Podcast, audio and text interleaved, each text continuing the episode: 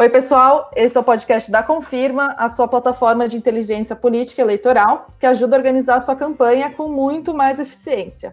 É, se você está ouvindo esse podcast e ainda não conhece as nossas ferramentas, entra lá em www.confirma.site e dá uma olhada em tudo que a gente está lançando. Todas as semanas tem coisas novas acontecendo por lá. Bom, hoje eu estou aqui com o Sinoel e com o Arthur para mais um episódio do nosso podcast e um convidado muito especial, que é o Alberto Carlos Almeida. É, ele é cientista político, sociólogo, pesquisador, é autor do best-seller A Cabeça do Brasileiro e diversos outros livros, como A Cabeça do Leitor, O Voto do Brasileiro, ou seja, tem tudo a ver com o que a gente gosta de discutir aqui. Né? Foi articulista do jornal Valor Econômico por mais de 10 anos e a gente agradece muito a sua presença, Alberto. E eu agradeço aí o convite de vocês, é um prazer aí falar no podcast aí da, da Confirma aí e conversar com vocês três. Muito legal isso. Legal. Então... Oi, Tamara, bom dia. Oi, Arthur, bom dia. Alberto, bom dia e bem-vindo ao, ao podcast da Confirma. Obrigado, Sinoel. Olá, pessoal, tudo bem? Muito obrigado, Alberto, por participar e obrigado, ouvinte, por mais um, uma semana estar aqui com a gente.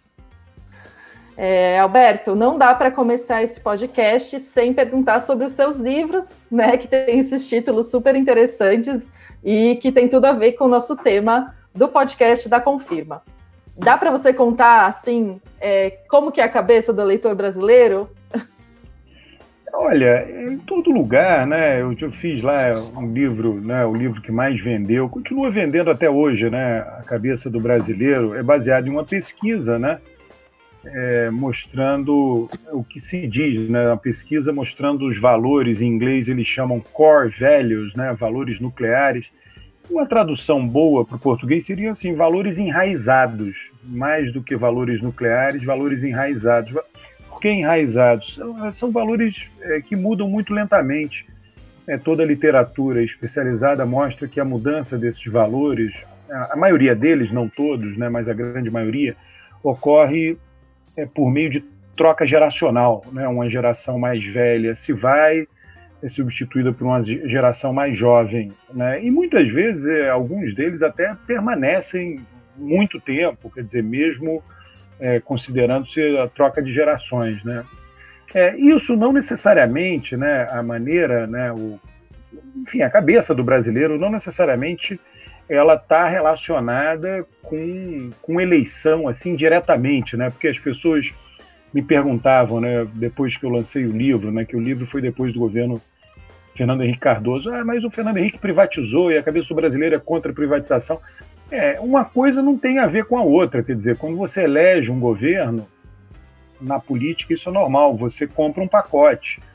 Né, o governo você não separa, diferente do consumo econômico. Né? Na economia você pode tomar um refrigerante, você pode tomar uma Coca-Cola e comer um hambúrguer, o outro pode tomar um Guaraná e comer um misto quente. Na política não acontece assim. Você elegeu o Fernando Henrique para combater a inflação e leva o pacote todo junto com, com ele. Né? É, e esse pacote era a privatização, mesmo a população sendo mais contrária a isso, né? E ele privatizou. Né? Então, assim, as coisas não acontecem de uma maneira tão determinística. Né? Isso pensando no livro A Cabeça do Brasileiro. Né? O que, que o livro diz? Sendo a população mais estatizante, mais a favor de um estatismo, ela aprova muita regulação econômica, que o Brasil tem, comparando com outros países. Ela aprova a manutenção de grandes empresas estatais, que têm é, grande importância econômica, e isso o Brasil tem. Então, nesse aspecto, né, é, o sistema político contempla a cabeça do brasileiro. É, uma, é um aspecto mais geral, né? um aspecto menos conjuntural. Né? E muitas vezes as pessoas não compreendem isso. Tudo bem, quer dizer, faz parte, né? tem uma certa é, é, complexidade de fato. O que tem, né? eu tenho outro livro, A Cabeça do Eleitor, tem outro, Voto do Brasileiro. Né? Esse voto brasileiro eu até é, lancei no ano da eleição de 2018 e chamei atenção para essa divisão do eleitorado entre esquerda e direita, muito clara no Brasil, que foi estabelecida a partir de 2006, ou seja, é, depois do primeiro governo de esquerda, do ponto de vista nacional, que o Brasil teve. Né? E a alternância, ou não exatamente alternância, mas a divisão desse eleitorado ocorria entre PT e PSDB até 2014, e em 2018, aquele que era o eleitorado do PSDB foi basicamente inteiramente transplantado para o voto em Bolsonaro. Então, essa disputa que ocorria, que ocorreu até 2014 entre PT e PSDB, passou a ser entre PT e Bolsonaro, ou foi pelo menos entre PT e Bolsonaro em 2018. E aí é uma divisão esquerda e direita, né? Os mais pobres, é assim em todo o país do mundo. Né? Se você pegar nos Estados Unidos, a gente vai ver isso, essa eleição agora, esse ano, as pessoas que têm a renda mais baixa têm uma tendência né, em votar, em sua maioria, né, é, no Partido Democrata e as pessoas que têm a renda mais alta têm a tendência, em sua maioria, a votar no Partido Republicano. Acontece assim na Espanha, acontece assim na França, Itália, no próprio Reino Unido, né? ainda que isso seja matizado, ah, tem o Brexit, pessoas de renda alta preferiram votar no, nos trabalhistas, mas quando você pega a estatística geralzona do país, é, você vai ver que vai acontecer isso, como acontece no Brasil, tá? Então, assim, eu, seria uma maneira de abordar os livros de uma forma bem sucinta aqui, né, para a gente começar. Muito interessante, Alberto. Até minha pergunta ia nesse sentido, é, que você já começou a adiantar, da questão de como tem mudado a cabeça e o pensamento do brasileiro, né, ou do eleitor, é, nos últimos anos. Você começou a dizer que começa a surgir esse eleitorado mais identificado com a esquerda, é, e aí até te perguntar se 2018 realmente representa uma mudança aí, é, ou se é uma continuidade talvez com alguns atores diferentes, né? Como, como, é que você veria isso? Se é realmente 2018 é, foi esse turning point ou não? Na verdade é, é, é reflexo, talvez só mudou um pouco os atores. O nosso eleitorado passou a, passou a ser segmentado esquerda-direita à moda dos outros países que já tinham isso fazia tempo, né? a partir da eleição nacional, eu estou sempre pensando em eleição nacional, a partir da eleição nacional de 2006. Porque Lula assumiu em 2002, fez uma clara escolha de atender os mais pobres, fez um discurso, basicamente um discurso econômico, de melhorar a condição de vida dos mais pobres, dos mais fracos. É, já existia o programa Bolsa Família com outro nome, tinha sido criado no governo Fernando Henrique, Bolsa Escola, mas houve uma ampliação fenomenal durante o primeiro governo Lula. Para aqueles, eu tenho dado de pesquisa que, mostra, que mostram isso, né, para aqueles que receberam Bolsa Família a primeira vez durante o governo Lula, durante o primeiro governo Lula, que foi a grande maioria, né, até então, é, o Bolsa Família tinha sido criado no governo Lula, ou seja, para esse eleitor é simples, a informação é direta. Quem criou o Bolsa Família não foi no dia que foi criado um decreto ou que foi aprovada uma lei no Congresso, no governo Fernando Henrique, foi no dia que ele recebeu o cartão pela primeira vez. Isso aconteceu no governo Lula. Então ele claramente é, agiu para fazer políticas públicas que melhorassem a vida dos mais fracos, dos mais pobres. E com isso ele segmentou o eleitorado nessa direção é, ele atendendo esse eleitorado, esse eleitorado retribuiu com um voto e foi feita essa segmentação a partir do ano de 2006, nacional.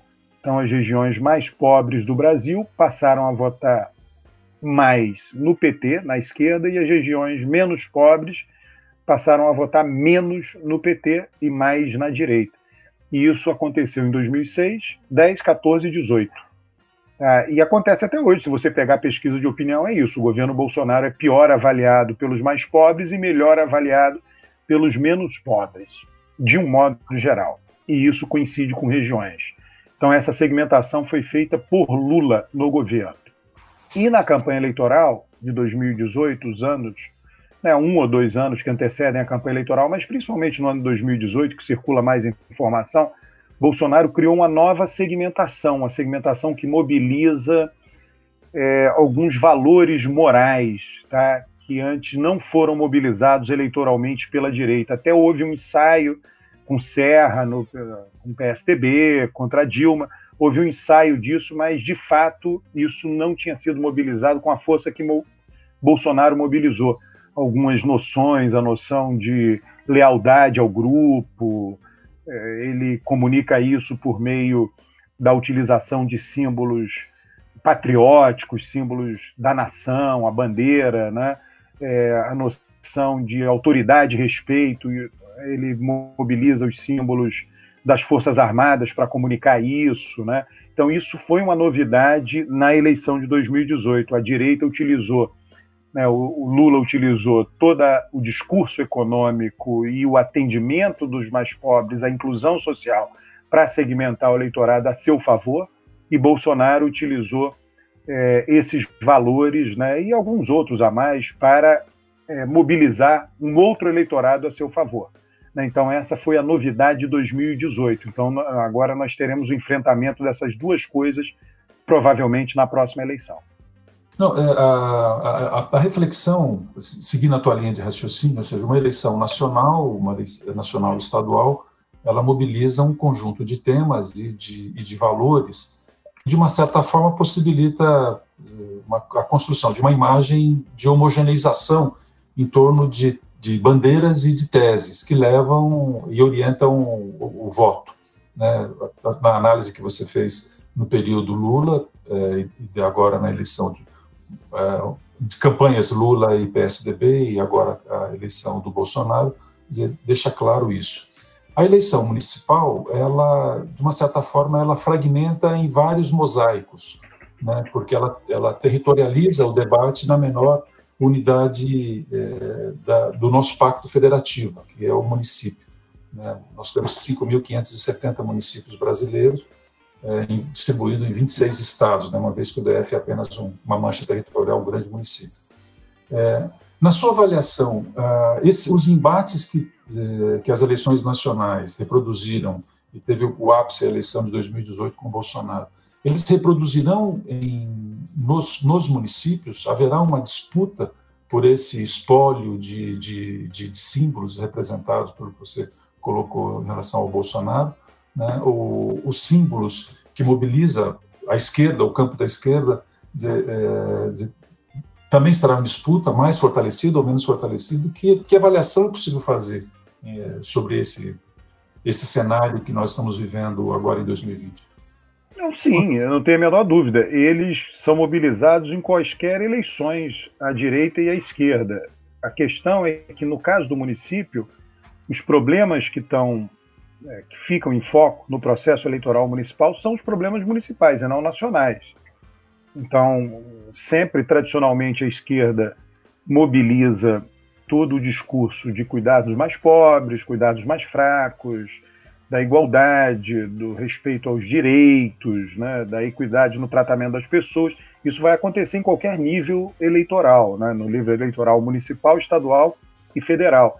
E a direita mobiliza, é, principalmente pós-Bolsonaro, isso ficou explícito, né, mobiliza esses símbolos de lealdade ao grupo, respeito à autoridade, né, ou seja, respeito à autoridade contra a subversão da ordem. Subversão no sentido não, não, essa coisa de comunismo, não é isso, mas no sentido de é, desrespeitar as regras vigentes, né? É, quando a esquerda defende, e é claro que no nível municipal isso é menos agudo no caso da esquerda, mas quando a esquerda defende é, vários direitos individuais, né, e aí eu quero, antes de falar, fazer até uma ressalva, eu não sou contra nada disso, eu só estou chamando a atenção como isso é mobilizado na disputa política, tá?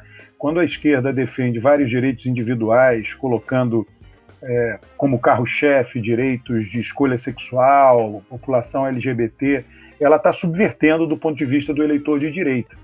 Né? Subvertendo o quê? Uma regra geral que diz que isso é errado. Né? E, e essa disputa, no caso do município, aparece menos. O município é tudo mais pragmático.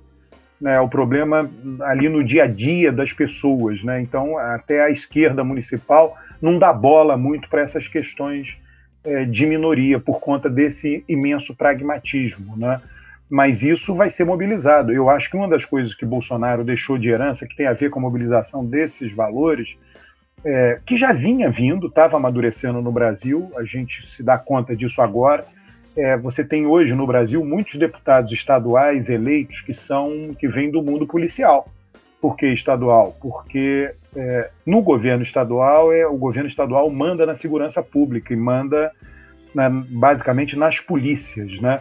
Você tem hoje em dia é, muitos pastores vereadores, né? e é a mobilização que do eleitor de direita é, por valores que a direita mobiliza, os valores de pureza e santidade que estão sempre presentes, que, que passaram a ficar presentes no discurso de Bolsonaro, no discurso da direita. Eu não estou dizendo que Bolsonaro pratique isso, mas eu estou dizendo que o eleitor de direita observa isso nele, vislumbra isso nele ele representa isso para o eleitor de direita. E esses eleitores de direita, nas eleições municipais, é, é, vai acontecer, né, muitos candidatos egressos de forças policiais, né, muitos candidatos ligados à igreja. Isso acho que é uma coisa que veio para ficar. E não tem nada muito diferente. Em outros países tem disso também. Né? É, o eleitor de direita buscando votar nessas figuras, porque elas representam isso, e o eleitor de esquerda sem compromisso com isso, e muito mais compromisso com aquele lutador ali do município que trabalhou para melhorar a vida dos mais pobres, que trabalhou para tratar todo mundo com a maior igualdade possível, seja perante a lei, seja perante a distribuição de recursos municipais por meio de diferentes políticas públicas. Então esse cabo de guerra está aí, ele sempre existiu, agora ele está mais explícito para a gente, está mais claro para nós. Agora, os temas são temas municipais. Tá? É, então ninguém vai ficar discutindo economia no município, desemprego, vai ficar discutindo no município que é saúde pública. Né? O tema da pandemia vai ser importante. A saúde sempre foi um tema importante em toda eleição municipal e no caso desse ano ela vai ficar ainda mais importante por tudo que o país está passando, por tudo que o país está vivendo. Mas é interessante, né, Alberto, que apesar disso, às vezes tem uma. A gente acompanhando aqui, né, programa de governo, quando você vê o prefeito prometendo coisas que ele nem, nem tem, né, como agir diretamente. Então tem uma confusão aí também de que quem que faz o quê e quem que é responsável pelo quê, né?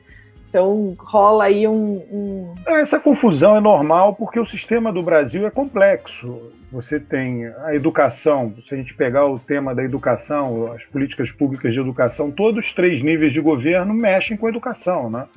O município cuida de uma área, o Estado cuida de outra, o governo federal cuida de outra. O eleitor vê um pouco isso. O eleitor sabe, é, ele diferencia minimamente isso. Ele sabe que o município cuida da educação básica, que ele lida com isso diariamente em sua vida. Né? Ele sabe que a educação é, média, né, o ensino médio, é uma atribuição do Estado. É, tem, por um lado, um pouco de confusão e um pouco de nebulosidade natural, uma federação, um país é, com estados, com autonomia, um país até municipalista, digamos assim, então isso gera algum grau de confusão, mas também tem né, o discernimento e a clareza. Né? É natural que seja assim, as duas coisas coexistem. Né? É assim que eu vejo. Perfeito.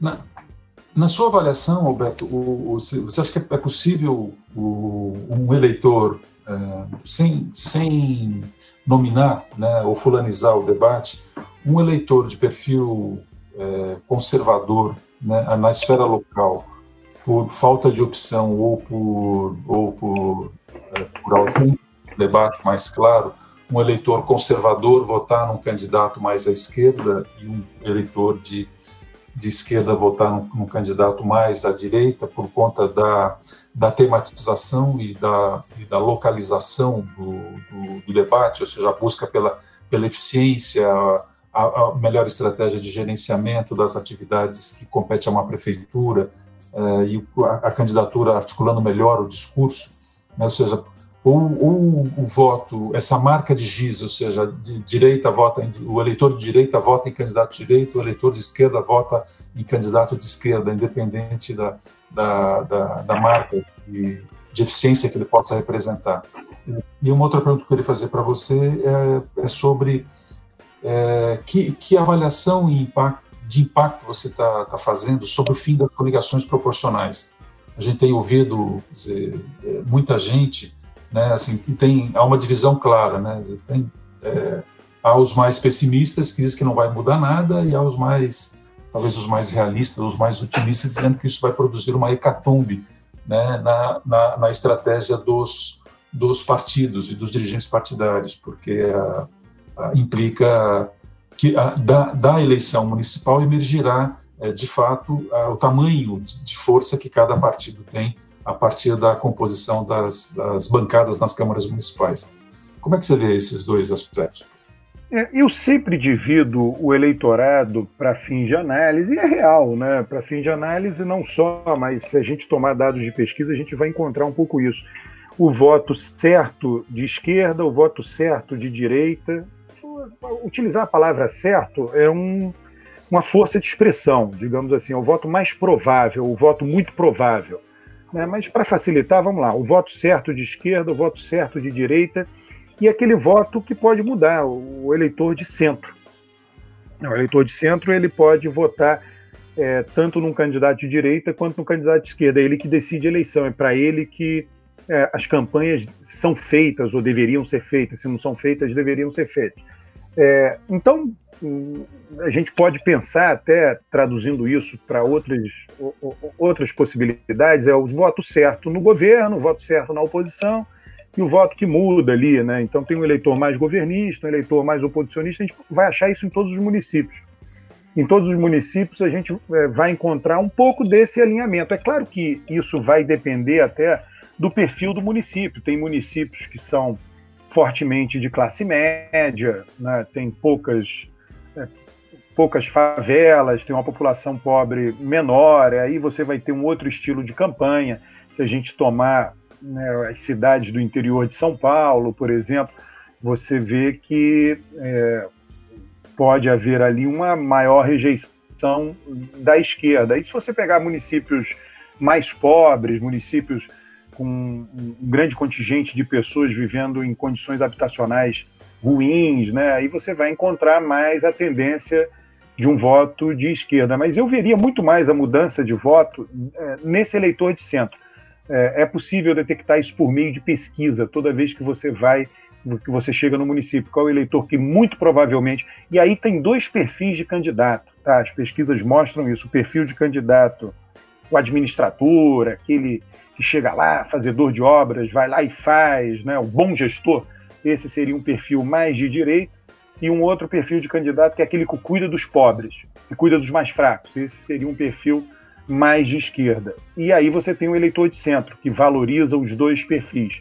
Então eu veria, para responder a sua primeira pergunta, eu veria isso muito mais como algo provável junto ao eleitor de centro. Né? É, de novo, né, eu sempre eu, eu acho que vale a pena enfatizar, repetir, né, eu falo voto certo de esquerda, voto certo de direita, é porque é um voto muito provável, são, é o que garante aquelas colunas, aqueles pilares o que garante a existência daquelas forças ali. Aquelas forças só existem no médio prazo, no curto, médio, no longo prazo, só, só subsistem ali naquela região porque tem aqueles votos certos. E, ora, elas ganham, ora, elas perdem o controle do executivo municipal porque tem os votos que flutuam, os votos que mudam de lado. Tá? Então, eu viria muito mais assim. E com relação à proibição de coligações, olha, é, sim, vai haver uma hecatombe Tá? Mas não é hecatombe é, do ponto de vista da agregação do dado nacional. Quando a gente pegar, passar a eleição de 2020 e todo mundo olhar os dados nacionais, quantos prefeitos cada partido elegeu, quantos vereadores, não está lá todos aqueles partidos, são 5 mil e tantos municípios, como é que é? Você falou aí, 5.570, né? É, agora está um número redondo, antes era 5.568, é, 5... Então agora 5.570. É claro que com 5.570, se cada município elege né, prefeitos diferentes, né, você vai ter uma variedade. Então a variedade vai continuar quando você olhar o, a, o resultado nacional. O que, que não vai continuar a variedade? Quando você olhar o resultado em cada município. Se você pegar por município por município, vai haver aí um vendaval, né? em particular os municípios com pouco vereador que a maioria, que a grande maioria dos municípios. É, vai ter muito município elegendo câmaras é, com é, vereadores de um só partido. Isso daí vai começar, vai aparecer bastante agora, um só partido, dois partidos. Então, no nível municipal, haverá sim uma redução drástica do número de partidos, mas aí você vai ter que olhar município por município e não o país inteiro. Na agregação, vai haver alguma redução, mas não será tão, é, tão drástica quanto será no nível municipal. A proibição de coligações ela funciona à moda de uma cláusula de barreira, ela cria dificuldade para os pequenos partidos elegerem, porque um pequeno partido às vezes tem um candidato que é competitivo. Esse um candidato conseguia se eleger numa coligação com um partido maior. Agora ele não vai ter mais essa moleza, ele não vai ter mais essa facilidade. E isso vai provocar uma redução do número de partidos. E mais do que isso, os prefeitos e líderes principais dos municípios sabem disso, já sabiam disso no ano passado. E eles todos se movimentaram na direção de criar nominatas fortes, justamente sabendo que é, há uma grande chance de um ou dois partidos dominarem a Câmara de Vereadores. Então, quem foi capaz de fazer uma nominata forte pode ser que é, serão aqueles, pode ser não, serão aqueles com maior chance de eleger uma chapa inteira de vereadores. Quantos milhares de municípios no Brasil têm só nove vereadores? Né? É, então a gente vai ver um ou dois partidos controlando essas nove cadeiras. Tá? E aí aqueles que fizeram a nominata forte vão controlar sim as nove de um partido só. E isso vai começar a acontecer. Tá? Então essa eleição vai ser um divisor de águas importante, sim, do ponto de vista da redução do número de partidos dentro de cada município, não no nível nacional ainda. Mas os políticos entenderão o recado. Uma coisa interessante que nós Não. temos visto, ouvido, é, e assim, com vários contatos que nós temos, é, é as coligações proporcionais estão proibidas, né? mas a, reprodução das coligações no âmbito da chapa majoritária, elas são intensas. Né? Então, você encontra coligações com 15 até 20 partidos né? e embaixo a, a listinha das suas, das suas dominatas, ou seja, tem, partidos que não conseguem preencher uma vez e meia o número de, de, de, de, de candidaturas. Né? Mas é, é, uma outra coisa que também nós estamos é, já preparamos na plataforma para poder é, ter, uma, ter, um, ter um consolidado nos primeiros dias após a publicação dos dados para enxergar essa, é, é, esse, esse fato que, que vai emergir, como você está avaliando. A gente pode fazer depois um outro podcast com você para poder aprofundar essa, olhar para os números e fazer algumas reflexões. Esse ponto também é interessante, que é a estratégia dos partidos antecipando esse movimento, né, de fim de coligação para proporcional, e a gente até teve uma, umas duas semanas atrás, se não me engano, duas ou três semanas agora, não lembro, um, um episódio que a gente foi discutir justamente o fim dessa coligação e qual possivelmente os efeitos estratégicos, né? É, e a gente falou assim que é, deve-se ter mais candidatos a prefeito, porque o candidato a prefeito ajuda, é, o candidato majoritário ajuda na eleição do candidato proporcional. Aqui também acho que a visão de câmaras é, municipais pequenas serem dominados por um, dois partidos, isso vai mudar com certeza a forma, talvez, de como vão ser é, nomeados os secretários municipais, né? Porque você construir a sua coalizão na prefeitura talvez tenha, tenha impacto. E aí, indo nessa linha de estratégia e de efeitos de mudanças, é, a gente tem ouvido também aqui nas conversas com os clientes da plataforma Confirma, com os parceiros, todo mundo que a gente acaba abordando então dentro do, desse universo, que 2020 é uma eleição é, divisora de águas, como você mesmo comentou, Alberto, e que ela é também uma grande preparação para a eleição de 2022, né? Que a gente, as peças, as pessoas, os partidos, os candidatos, é, é, atores políticos em geral estão movendo peças no seu tabuleiro agora, pensando também muito em 2022. Como é que você vê isso e como que a gente, essa eleição é estratégica para a próxima? É, Olha, é, a eleição municipal, ela, é, do ponto de vista, quando a gente fala 2022, a gente está é, tá falando da eleição presidencial. A gente sempre pensa eleição presidencial. A eleição municipal, ela não tem impacto na eleição presidencial. Né? O PT ganhou é, várias eleições presidenciais seguidas né? e nunca teve a maioria dos prefeitos do Brasil. Né? É, sempre quem teve a maioria foi o PMDB, que nunca teve candidato. Na eleição passada, o PSDB foi o grande vencedor da eleição. Grande, grande, grande. Não só é, cresceu o número de prefeitos eleitos, eu me recordo a mídia, logo após a eleição, foi uma mídia que reconheceu isso. Né? É, ele, o PSDB não só cresceu no número de municípios, mas cresceu nos municípios maiores, passou a governar uma parte maior do eleitorado nacional, é, ganhou São Paulo no primeiro turno. Então, eu me recordo com muita vivacidade que logo após a eleição de 2016, todo mundo dizia: olha o resultado do PSDB em 2016, olha, graças a esse resultado se tornou o franco favorito para ganhar 2018. E, no fim, o desempenho do PSDB em 2018 foi é, patético. E quem ganhou 2018 foi Bolsonaro, que, cujo partido, sei lá, tinha meia dúzia de prefeituras.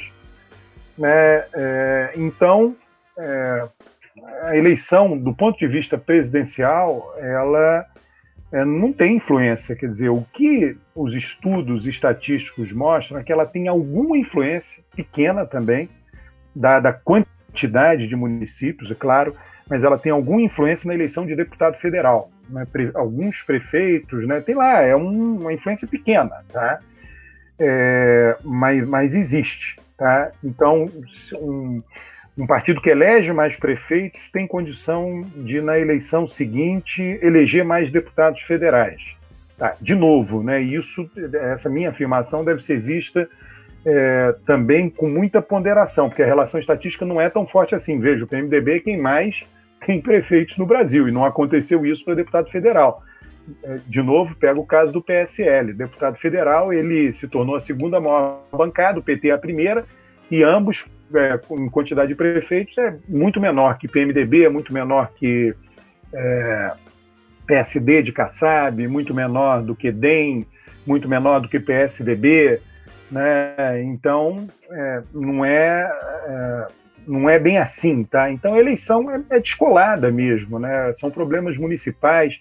Eu diria lá, o prefeito é praticamente o voto distrital no Brasil. As pessoas que defendem o voto distrital sempre tem que levar em consideração que o prefeito é esse representante do distrito no Brasil. Feito, Alberto. A gente tem ouvido bem nesse sentido mesmo da, da das peças para a eleição de deputado federal, que, que é uma eleição super importante, né? Porque determina ali um monte de questões é, dentro do Congresso. É, e para a gente, então, já ir caminhando aqui para a finalização do nosso podcast, não sei se o Arthur Sinal tem mais alguma pergunta. Eu tenho mais uma só, Tamara. Então, vai. Alberto, eu queria ouvir a sua opinião um pouco sobre o, o, o calendário eleitoral e a Federação Brasileira. É, é, nós temos ouvido especialistas ou pessoas que disputam a eleição, né? tem gente assim que defende a manutenção do calendário eleitoral como está atualmente, eleição a cada dois anos, né, com presidência, é, presidência e governadores é, numa eleição e a eleição municipal noutra eleição, como acontece agora em 2020. Né? Já aqueles que, que avaliam que a eleição municipal é, solteira, ela de uma certa forma enfraquece essa esfera da federação porque desconecta o debate em relação ao nacional e estadual. Né? Como é que você avalia isso? Seja, esse calendário é, tá é, é adequado? Mereceria uma revisão, algum ajuste? O é, que, que, que, que dá para a gente olhar para eu, Sinoel, eu até achei bem interessante a postura do, do Congresso esse ano, em todo esse debate de, do adiamento das eleições. Né? O Congresso foi muito conservador. É, eu acho até que a Câmara e o Senado, por eles, né, é, não teriam adiado, teriam mantido a data. É, por que, que eles adiaram? Porque houve uma pressão muito grande, né? E aí eles disseram: olha, é, eu não quero ser responsabilizado depois por né, algum pico na pandemia de casos pós-eleitoral, dizendo que o Congresso não fez nada e ficou parado. Então eles deram meio que uma satisfação esse tipo de pressão. Tá? Mas eles foram muito conservadores em mudar a data e foi muito, ficou muito claro né, de que o mandato tinha que ser preservado em um dia que fosse. Então todos teriam que tomar posse no dia 1 de janeiro. eu achei, é, é, sei lá, eu achei revelador isso, né? Como o sistema político aderiu ao funcionamento das regras do jogo, pelo menos do calendário eleitoral, tal como está hoje. Eu acho que foi uma revelação importante é, proporcionada pela pandemia aí esse ano, né? E um reconhecimento dos políticos, dos atores, né, de que o calendário tá bom, né? Que ele é, é, deve ser esse calendário mesmo. Né? A eleição municipal é uma coisa, a eleição que monta o governo é, no nível do município é outra, a eleição que monta o governo no nível da federação, da União, dos entes federais, é, deve ser outra. Né? Eu acho que não, precisa mudar. Eu acho que se colocasse todas as eleições juntas, o município iria desaparecer em importância o debate sobre os temas municipais tenderia a ser absolutamente, inteiramente ofuscado diante dos temas nacionais, eventualmente até de temas estaduais. Então, né, isso é na questão do dever ser. Eu acho que é muito difícil mudar isso em função da reação que nós vimos esse ano dos parlamentares por conta da pressão aí de mudança da pandemia. Eu me lembro que alguns anos atrás, isso aí está registrado em algum lugar da internet, houve uma tentativa, um início de discussão de mudar a data de posse, não do dia 1 mas para o dia 10, dia 5, enfim, é, alongaria os mandatos né, dos atuais né, ocupantes de cargos, enfim, quando isso foi proposto, né, em cinco dias e diminuiria em cinco dias, isso não passou, ninguém, a discussão sequer prosperou. É, logo o dia, primeiro dia do ano, então é difícil para chefes de Estado comparecerem, no caso da posse presidencial. Então, se levantou essa possibilidade no passado e isso foi liminarmente rejeitado do ponto de vista político, né? É, então eu acho isso positivo, né? É, todo calendário vai ter seus prós e seu, seus contras. Não existe sistema político perfeito sempre vai haver alguma vantagem e desvantagem. Ah, é uma vantagem começar dia primeiro, uma desvantagem começar dia primeiro, mas todos aceitam que isso deva ser preservado. Com relação a esse aspecto, eu tendo a ter uma visão é, bastante conservadora, assim. Eu acho que é bom que seja do jeito que está, né? e não está assim por acaso. Eu acho que é algo positivo que o nosso sistema tem. Obrigado. Maravilha. É, Alberto, e qual é o cenário que os novos eleitos vão encarar a partir da eleição de 2020? O que, que eles vão ter que lidar até o próximo pleito em 2022? Dá para fazer uma previsão? É um cenário ruim, né? O prefeito, é, todo, político, né? fora o presidente da República, isso é um outro tema, um tema longo, mas todo político ele gosta de gastar, não é isso? O deputado gosta de gastar, prefeito quer gastar. Né? Prefeito é gastador, ele está lá no gabinete dele, tem uma pressão eleitoral, todo mundo no município sabe onde ele mora, todo mundo sabe onde ele trabalha. São pedidos, pedidos, pedidos. Ninguém vai dizer não faça isso, economize. Isso não existe né, no nível municipal, nunca existiu e, e, provavelmente nunca vai existir. Quer dizer, você vai ter, você vai precisar ter uma, uma população realmente muito rica, de, de classe média, que, é, resolva toda a sua vida sem, praticamente toda a sua vida sem a, a ajuda do governo municipal, que é muito improvável no curto prazo no Brasil. Então, eles vão, eles vão ter a mesma pressão de sempre para gastar e o mesmo desejo deles de sempre para gastar e vão ter menos recursos. É, por conta de tudo que a gente está passando. Né? A queda da economia, uma perda brutal de arrecadação. Ah, vai voltar, em algum momento volta, mas volta mais lentamente. É, o próprio país é, ele tem um problema fiscal, né? existem limites fiscais. Eu sou da visão, né? eu sei que tem gente que discorda disso, mas eu basicamente sou da visão de que dinheiro não nasce em árvore, quer dizer, né? É, eu acho que é a visão mais correta. Se, inclusive, se nascesse, nós não estaríamos aqui trabalhando, né? vocês nas suas empresas, eu na minha, fazendo podcast, etc. Então, dinheiro não nasce em árvore. Né? Em algum momento, o Brasil terá que enfrentar né, a pande ele já estava enfrentando, estava fazendo isso, mas a pandemia ela é, significou uma inflexão forte em termos de contenção fiscal, mas isso irá voltar. Não será no ano de 2020, mas vai ser a partir de 2021. E aí todos estão no mesmo barco. No Brasil, é, você não tem autonomia financeira para endividamento de estados e municípios. Uhum. É, o Brasil não tem uma lei, né, uma lei de falência do setor público. Podia ter, né, exigiria muita mudança. Os Estados Unidos têm uma lei de falência do setor público, os municípios quebram, o Estado quebra. Né? Por outro lado, eles podem ir no mercado de crédito tomar crédito. O Brasil não tem isso. Ah, há, há uma discussão, algum dia vai ter, mas está é, tá muito longe ainda. Né? Tem uma proposta aqui, acolá, é algo que precisa ser muito debatido, amadurecido, precisa realmente ganhar corpo mas no, no, atual quadro, que não irá mudar no curto prazo, a situação dos prefeitos que serão eleitos ou reeleitos esse ano, a situação a partir de 2021 será uma situação de muito aperto de cinto. Né? E a população vai continuar pressionando. Então, esses prefeitos serão sofredores de primeira hora. Boas perspectivas para quem está querendo concorrer a uma eleição, né, Alberto? Mas todos eles querem, todo mundo Sim. quer. Eles sabem da dificuldade, agora o eleitor não perdoa. O eleitor está dizendo, você quer, o problema é seu, eu não quero saber. Ah, não, todos sabiam que não teria recurso, isso não existe. Tá? O eleitor não quer saber disso. Você quis, eu acreditei que você queria, você disse que ia resolver, eu acreditei que você ia resolver, você não resolveu, tchau, agora eu mudo. É assim que funciona. Maravilha, Alberto. Obrigada pela presença e pela conversa. Foi muito, muitos assuntos interessantes que a gente vem lidando por aqui.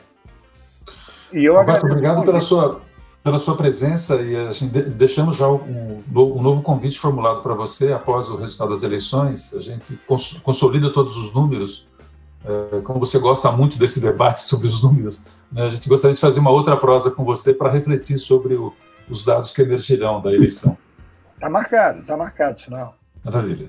Um abraço. Muito, muito obrigado, Alberto. Valeu pelo, pela conversa, pela visão. Acho que a gente tem muita coisa aí para falar e muita coisa para analisar e discutir aí uh, os próximos meses, né? Que agora tá, agora começa. Ontem foi o dia, último dia em que apresentador de rádio e TV podia participar, né? Agora começa já cada vez mais forte a, o calendário eleitoral. Eu agradeço a vocês três, Tamara, Sinoel, Arthur, aí, a receptividade de vocês, o convite, e estou pronto para a próxima aqui, disponível para a próxima conversa aí com vocês. Um grande abraço para vocês e para todo mundo que nos ouviu. Obrigada, Alberto. Obrigada, gente, para todo mundo que nos ouviu. Eu sou a Tamara, é, o podcast da Confirma é produzido por nós e editado pelo Gustavo Santos. Muito obrigado pela atenção. Até a semana que vem e acesse todas as nossas redes sociais que são barra plataforma ponto, é, confirma ponto plataforma. Já ia me errando aqui. Tchau, gente. Até semana que vem. Tchau, tchau.